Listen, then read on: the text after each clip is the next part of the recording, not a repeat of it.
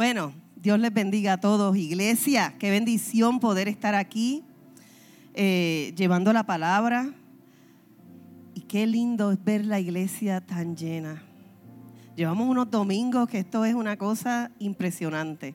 Gracias iglesia por el respaldo, por el apoyo a esta su iglesia, Casa del Padre. El pastor no está con nosotros, ya él tenía un compromiso eh, de enero, ¿verdad? Que las iglesias nos hacen las invitaciones y está en Barceloneta. Así que allá está predicando. Por favor, lancemos unas palabras de bendición, una oración de bendición sobre el pastor, porque sabemos que también lo va a estar usando allá. Pero como todos saben, llevamos todo este mes de, de agosto hablando de qué. ¿Alguien sabe? Exacto, aquí viene un soñador. Estamos llevando la serie de Aquí viene un soñador. Y hemos estado domingo tras domingo hablando de la historia de José. Que la historia de José es una de las historias que más me impacta en mi vida. Ven acá, cuando me paro aquí, ¿ustedes me ven? Ah, ok. Sí, porque es que como tengo la, computadora abierta. Ahora. Es que no veía a Charlene. Ahora. La historia de José es una historia impactante, una historia que a uno como que le da de momento coraje. ¿Verdad que sí? ¿Cuántos han experimentado coraje leyendo esa historia? Porque a mí me da. Cuando los hermanos, ¿verdad? Este, lo dejan en ese pozo, cuando lo venden, uno ve como que, ¿cómo es posible que esto esté pasando? Son sus hermanos. Y le da como que esta, te da un sentido de impotencia porque pues llega a ser un esclavo ¿verdad? Y, lo venden como esclavo y pues no está en su tierra, llega a una tierra lejana que no conoce a nadie. Es bien triste porque lo culpan de algo que no hizo y luego está en una cárcel años de años de años. Y es bien lamentable que un hombre que Dios pone sueños en su corazón, por esos mismos sueños, pasa todo este tipo de situaciones. Entonces, siempre en este mes, el texto base que hemos estado tocando ha sido Génesis 37, 19. Y dijeron el uno al otro, ¿qué dijeron? He aquí viene el soñador. Y dijeron el uno al otro, aquí viene un soñador. Y la semana pasada hablamos de los procesadores, ¿se acuerdan? Que el pastor habló de los procesadores de nuestra vida el cual tiene como finalidad un tratamiento completo. Los procesadores tratan completamente todas las áreas de tu vida. Establecimos que en medio de esos procesadores de sueños, Dios nunca olvida a quién. A un soñador. Establecimos que Dios nunca olvida a un soñador. Y el pastor hablaba de las personas que a veces uno ayuda y de momento se olvidan. Se olvidan de eso. Es bien fácil olvidar.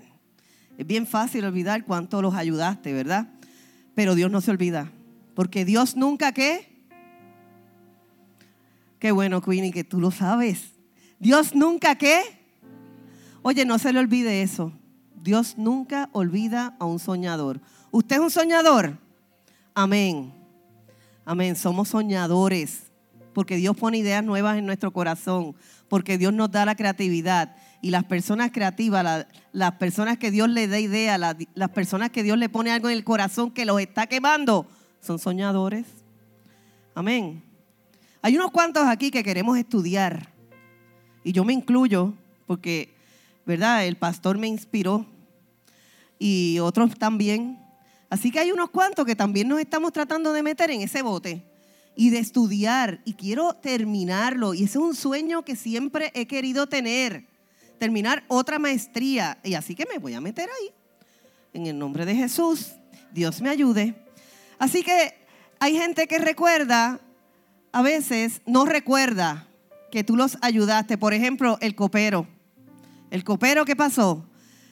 José le habló al copero, le dijo lo que tenía que hacer, le salvó la vida al copero. El copero empezó a estar a la mano del, del faraón, ayudando al faraón. ¿Y qué pasó? Mira, se acabó José en su vida se olvidó de José dos largos años, dos largos años. Y en Génesis 41.9, el copero, finalmente habló el jefe de los coperos del rey, que era ese. Hoy he recordado mi falla dos años después. clase Le dijo al faraón. Qué increíble, ¿verdad? Dos años después. Ay, hoy, me recordé de, lo que no me acordé. Hoy me acordé que no me acordé. Increíble. En tu vida y en la mía han pasado personas así. Personas que no se acordaron y te lastimaron el corazón y te hicieron pasar por un proceso duro y largo, como pasó José. Han venido personas que dijeron, sí, siempre me voy a acordar y no lo hicieron. Y de pronto se olvidan de todo como, como si fueran una amnesia selectiva. No me acuerdo de eso. Todo soñador desarrolla la paciencia en medio de la espera. Y José habrá desarrollado la paciencia en medio de esos dos años después de que le salvó la vida al copero. En algún momento me vienen a buscar, en algún momento me vienen a buscar, en algún momento me vienen a buscar, no lo fueron a buscar. ¿Y de quién dependió? Solamente de Dios. Solamente, ahora te pregunto a ti, ¿de quién dependes cuando estás en el momento de espera? ¿Desarrollas la paciencia en medio de la espera? ¿La desarrollas?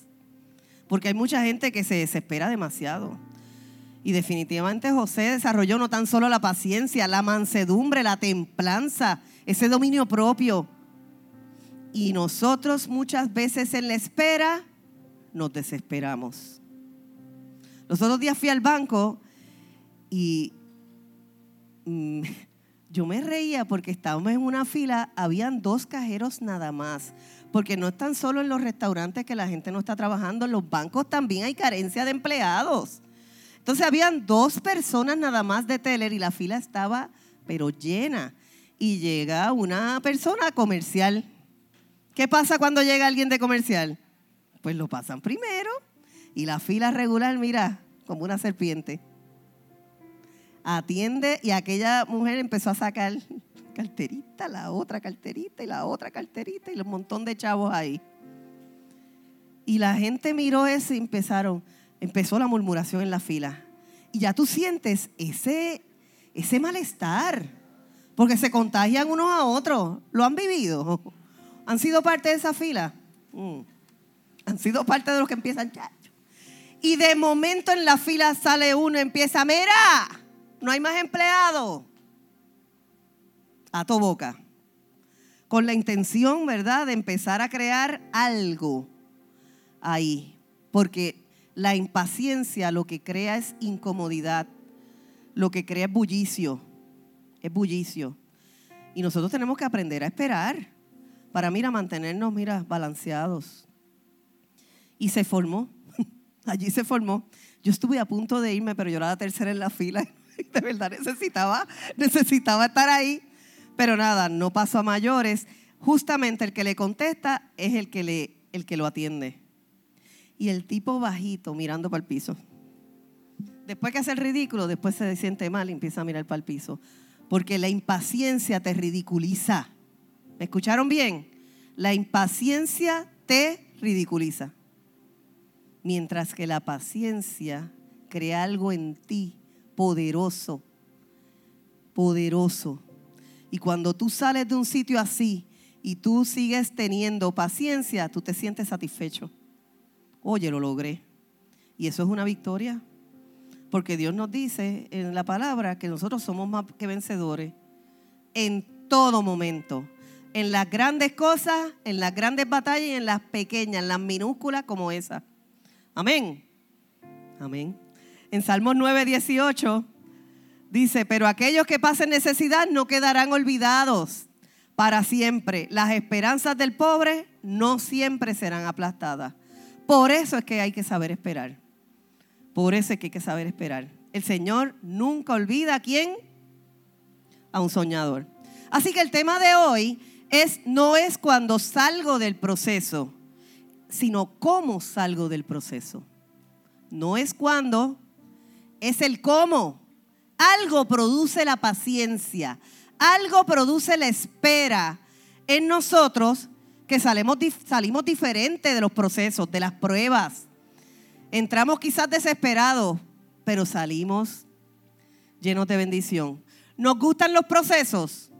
No, ¿a quién le gustan los procesos? A nadie le gustan los procesos. A nadie.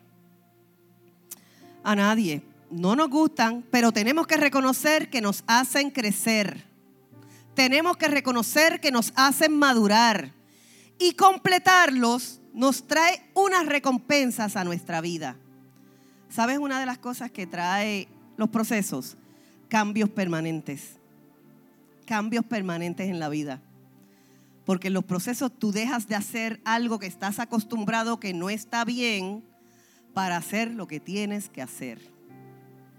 Yo recuerdo que en una de las conferencias de matrimonio que nosotros dimos en, no me acuerdo ni en dónde, la cuestión es que estamos haciendo una dinámica con unos matrimonios y de pronto ella quiso hablar y dijo, mira, pues el caso mío es que cuando él llega a la casa, siempre deja la puerta de screen y no la cierra y se queda así, abierta.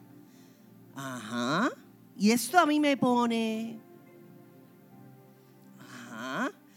¿Y, ¿Y qué usted hace? Ah, pues yo me levanto, voy para la puerta de screen y hago ¡tan!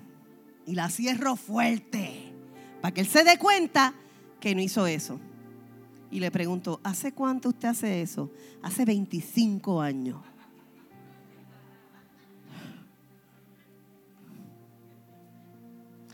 Y usted no se ha dado cuenta. se ha dado cuenta que esa estrategia no le funciona. No funciona. Cancélala de tu vida, bótala, deséchala porque no sirve. Así que le di unas estrategias a la señora. En otra charla de matrimonio me la vuelvo a encontrar. Señora, ¿y cómo va lo de lo de la puerta? Mira, ¿sabes? Se resolvió. Quité la puerta screen.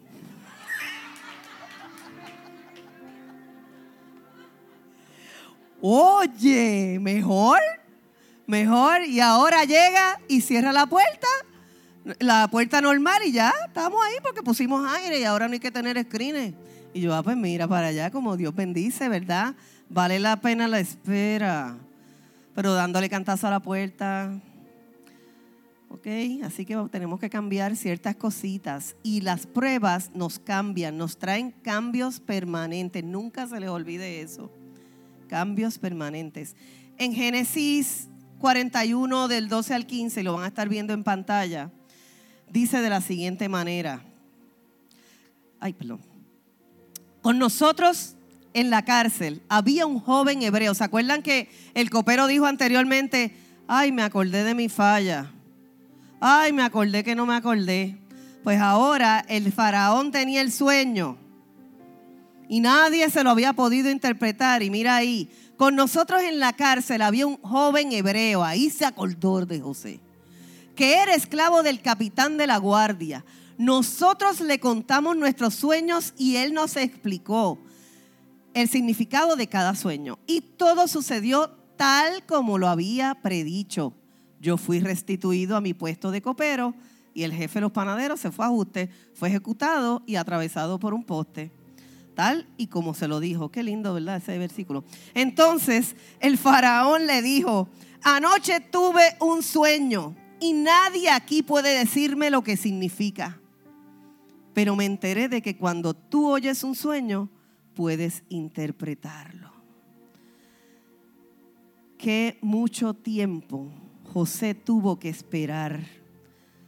Qué mucho tiempo tuvo José para pensar en la cárcel y en medio de las pruebas uno le da rienda suelta a los pensamientos. Y en medio de que la gente te olvida, tú sigues con tus pensamientos divagando por ahí. Y de pronto vuelven los sentidos. Y Dios lo posiciona. Esperando cada día largo, José estaba en la cárcel, a que fuera liberado. Quizás en la cárcel estaba desanimado. Quizás roto completamente. Pudo haber estado alimentando el odio hacia sus hermanos, pero no. Él se sometió a un proceso de espera que lo preparó para un tiempo específico. Lo preparó para un tiempo necesario. Y ahora te digo yo a ti, las pruebas te están preparando para un tiempo específico. El proceso te está preparando para un tiempo necesario. Necesario. Así que hay procesos necesarios en nuestra vida que nos meten en la cárcel de la prueba. Nos meten en esa cárcel. Los barrotes se vuelven anchos y la ventana para mirar el panorama, mira, chiquitita, casi no ves nada. Se acorta. Pero ese tiempo de prueba, ¿cómo la pasamos? ¿Cómo pasamos ese tiempo de prueba? Dependiendo de Dios o, siguiendo pensando cómo yo me vengo, cómo yo le digo, cómo yo hago, cómo salgo de aquí, cuando salga de aquí voy para allá, para el otro lado. Inertes mirando las horas pasar, así la pasamos, o derramados en la presencia de Dios buscando respuestas, como hacía José, en la presencia de Dios. Unas serán contestadas, te diré que hay cosas que van a ser contestadas, pero hay otras que no. Hay otras que no. En unas, lo que esperas así será, pero en otras un no rotundo de Dios. En medio de la espera, de pronto Dios te dice que no. Así pasó con José. No había de otra que depender de Dios. Así que luego de salir del proceso sucede algo poderoso con el soñador. Luego de salir de un proceso, el soñador sabe que hay un tiempo señalado. El soñador sabe que hay un tiempo señalado, que hay un tiempo específico y no es el tiempo que nosotros diseñemos. Acuérdate que nuestro plan no siempre es el plan de Dios. Y ayer le decía en un congreso de mujeres, ¿verdad? Le repetía constantemente que la voluntad de Dios es que buena, agradable y perfecta. Entonces a veces nosotros diseñamos un plan, el plan no se da y eso es suficiente para nosotros desanimarnos, mirar mal al otro. No, no, no, no, no, no, no. Si es un no, seguimos adelante, porque Dios nos va a hacer crecer en medio de ese no. Ese no es necesario en nuestra vida, porque nos sigue tallando el creador de nuestra vida. El que nos formó sigue dándonos forma. Qué maravilloso. Qué maravilloso es Dios. Así que no es el tiempo que nosotros diseñemos, es en el tiempo que Dios entiende que es el mejor, donde tendremos mayor madurez, mayor compromiso y ¿sabes qué más? Sabiduría. Por eso es que los procesos son necesarios en nuestra vida. Yo le decía a alguien eh, hace poco en una consejería, tienes que aprender a valorar el conflicto, porque el conflicto trae beneficios a tu vida. Pero ¿cómo? Si siempre he escuchado que los conflictos son negativos, que los conflictos es algo malo, no es algo malo. El conflicto tiene un propósito, cambiarte. Cambiar la manera de mirar la vida. Expandir tu perspectiva. Maravilloso. Así que el, el valora el conflicto. Así que el soñador sabe que hay un tiempo señalado la liberación de los hijos de Dios tiene un tiempo señalado. Y José fue liberado en el tiempo señalado por Dios. Aunque parezca tardarse, cuando llegue ese tiempo, será evidente que ese era el mejor tiempo. Cuando llegue el tiempo, va a ser evidente que era ese tiempo. Quizás José quería salir de la cárcel para volver a la tierra de su, de su padre pero es que eso no era el propósito. Era en este tiempo donde iba a gobernar Egipto. Yo me acuerdo que nosotros, como matrimonio, ¿verdad? Todo matrimonio se casa y una de las cosas que quiere es tener un hogar propio. Nosotros al principio no podíamos. Entonces vivimos alquilados durante 10 años. Eh, nos mudamos como ocho veces en esos 10 años, eh, diferentes lugares. La situación es que estábamos alquilando un lugar y de pronto surge una casa. Y esa casa cumplía con todo lo que nosotros queríamos. Y nuestro sueño como matrimonio en ese momento, ya teníamos a Paula chiquitita, era tener un hogar, tener una casa donde así nos establecíamos y, la prepararíamos a nuestro gusto. Y esa es nuestra casa. Surge esa casa, y, eh, ¿verdad? Y nosotros opcionamos la casa y la persona que nos estaba vendiendo nos dijo, mira, esto va a ser fácil porque ustedes cumplen con los estándares para poder comprar la casa. Así que hablamos con la dueña del alquiler y le dijimos, ay, mira, que ya vamos, opcionamos una casa, así que este es el último mes que vamos a estar aquí. Y ella, ay, qué pena, porque ustedes son tan buenos. Bueno, la cuestión es que la semana antes de terminar ese mes, nos llama el banco y nos deniegan la casa. Vamos corriendo donde la persona y le decimos, mira, nos denegaron la casa. Y dice, ay, Cintia, perdona, pero alquilé la casa ya. Así que nos quedamos en el limbo. Nos quedamos en el limbo. Nuestro sueño se desvaneció de pronto. Era un no rotundo, un no rotundo. Así que empezamos a regalar todo lo que teníamos nevera, estufa, cama matrimonial, la camita de Paula. ¿Qué nosotros nos regalamos? Eh, eh, lavadora, secadora, todo lo dimos. Y nos fuimos a un cuartito los tres en casa de mis suegros. Allí estuvimos tres meses de espera, tres meses largos, fuertes, difíciles, pero donde mayor intimidad con Dios recibimos donde nos unimos más como familia, porque todos los días había que orar, donde dialogábamos las mejores conversaciones y dijimos, cuando tengamos casa, esto no puede parar. Ahí comenzaron los altares familiares. Ahí en ese cuartito atrincherado que había, lo que había eran bolsas negras, bolsas negras, bolsas negras, un matrecito para Paula y una cama. Allí no se podía caminar y estábamos desde el pelo de la mañana hasta las nueve de la noche en la calle, porque salíamos de trabajar y nos íbamos por un parquecito para que Paula jugara. Paula visitó todos los parques de Guaynabo, Río Piedras, Carolina y San Juan. Qué mucho jugó esa nena en los parques. Pero nos enseñó a valorar la intimidad de familia ese pequeño tiempo de tres meses que parecía interminable. Ese pequeño tiempo nos enseñó tanto. Nos enseñó demasiado. Surgió otra casa de pronto y ella nos dice, mira, de verdad, esta casa es la que es. Cuando la fui a ver, a mí no me gustó para nada. Pero yo le dije a Luis, ¿tú sabes qué? Yo creo que no van a ser los gustos de nosotros. Yo creo que es Dios quien nos las está dando. En menos de dos semanas ya nosotros teníamos casa.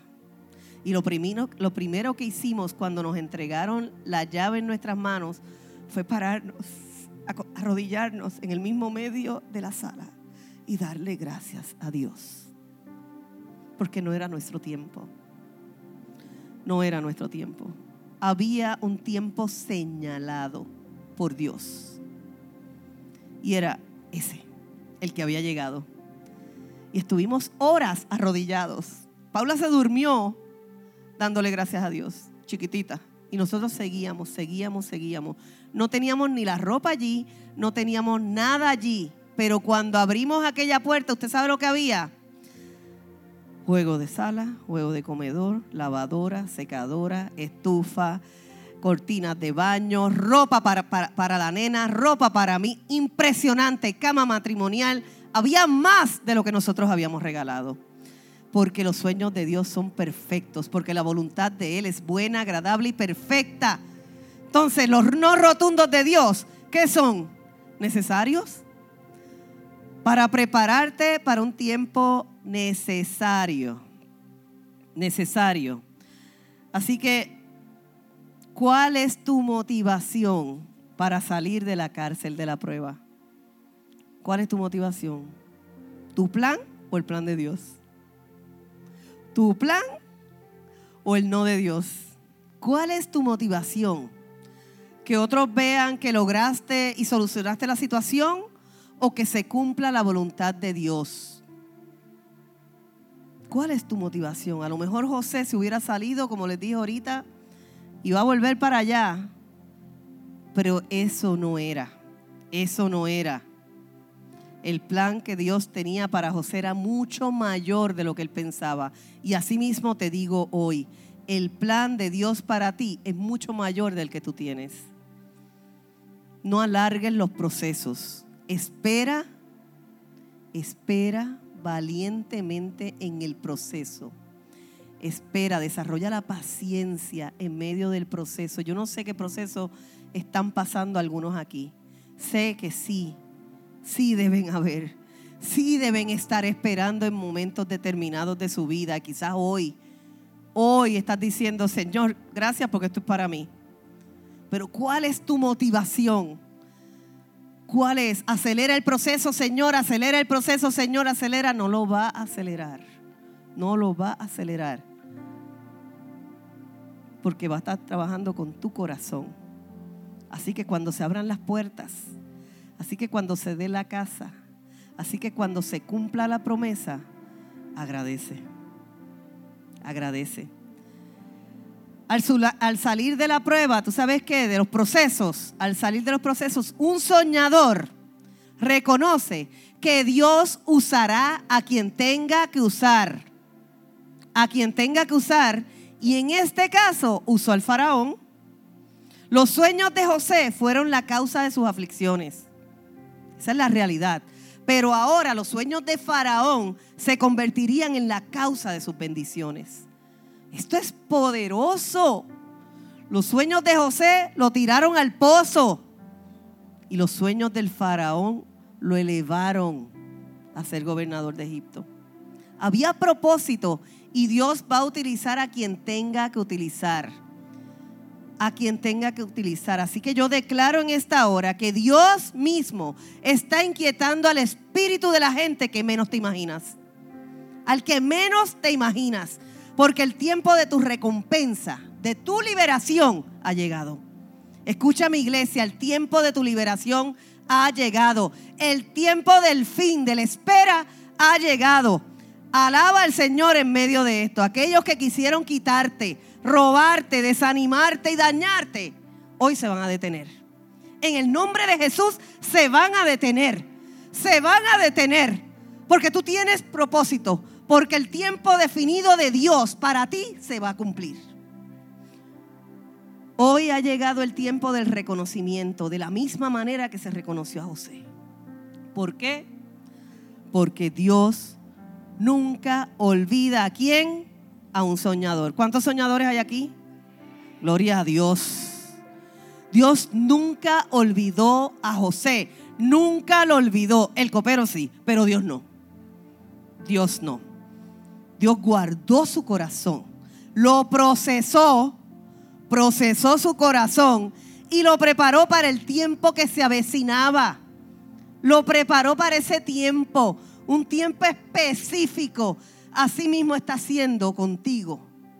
Así mismo, preparándote para el tiempo que se avecina. Con un, un tiempo con propósito definido. ¿Lo sabías? Un tiempo con propósito definido. Así que dale gracias al Señor. Dale gracias al Señor por el proceso. Señor, yo desconozco, pero tú sabes. Yo desconozco, pero tú me entiendes. Señor, yo no comprendo, pero tú me darás la sabiduría. Señor, yo, yo estoy débil, pero tú me darás la fortaleza. Señor, estoy cansado, dame aliento fresco. Señor, tengo sed en medio del proceso, dame comida espiritual. Señor, tengo, Señor, tengo, Señor, carezco, Señor, no entiendo. Dame discernimiento. Qué bendición entrar en los procesos de Dios. Y los procesos yo sé que son incomprensibles. Los procesos duelen, molestan, incomodan demasiado. Nos sentimos que las paredes se están acercando a nosotros y nos sentimos apretados. Pero cuando Dios nos libera de eso, cuando salimos, que podemos alabar a Dios con todo nuestro corazón, por eso es que un soñador reconoce que toda la gloria es de Él. Toda la gloria es de Él. Y mira lo que decía José al faraón en Génesis 41, 16. Le decía, no está en mis manos el poder hacerlo. Pero Dios puede decirle lo que su sueño significa y darle tranquilidad.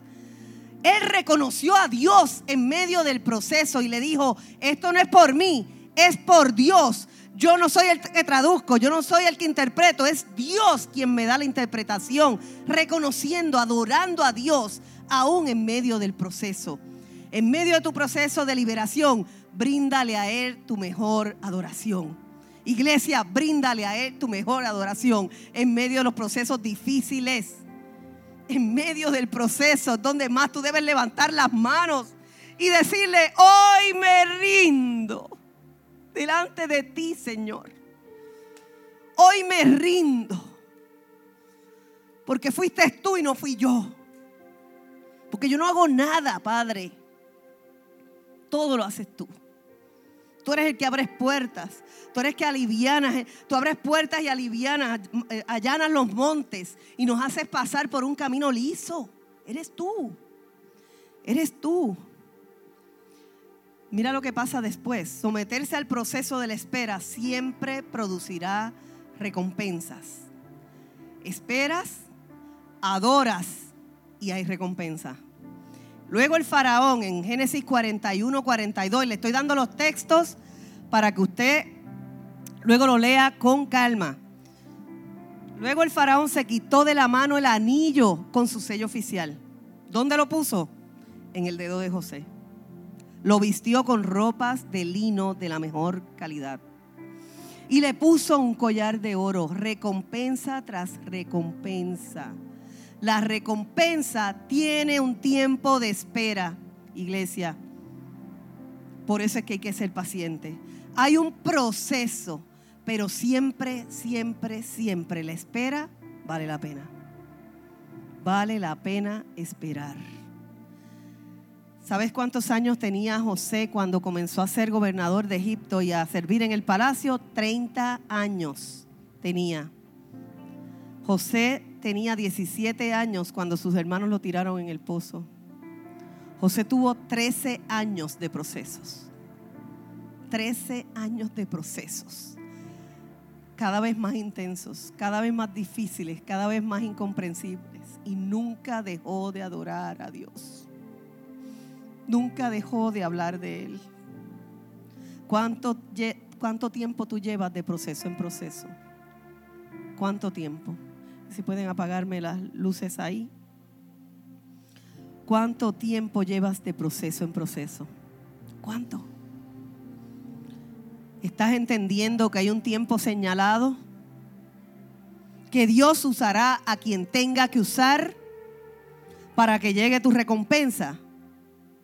¿Estás reconociendo que en tu proceso toda la gloria se la lleva a Dios? No sé cómo tú llegaste aquí. Yo no sé cómo llegaste.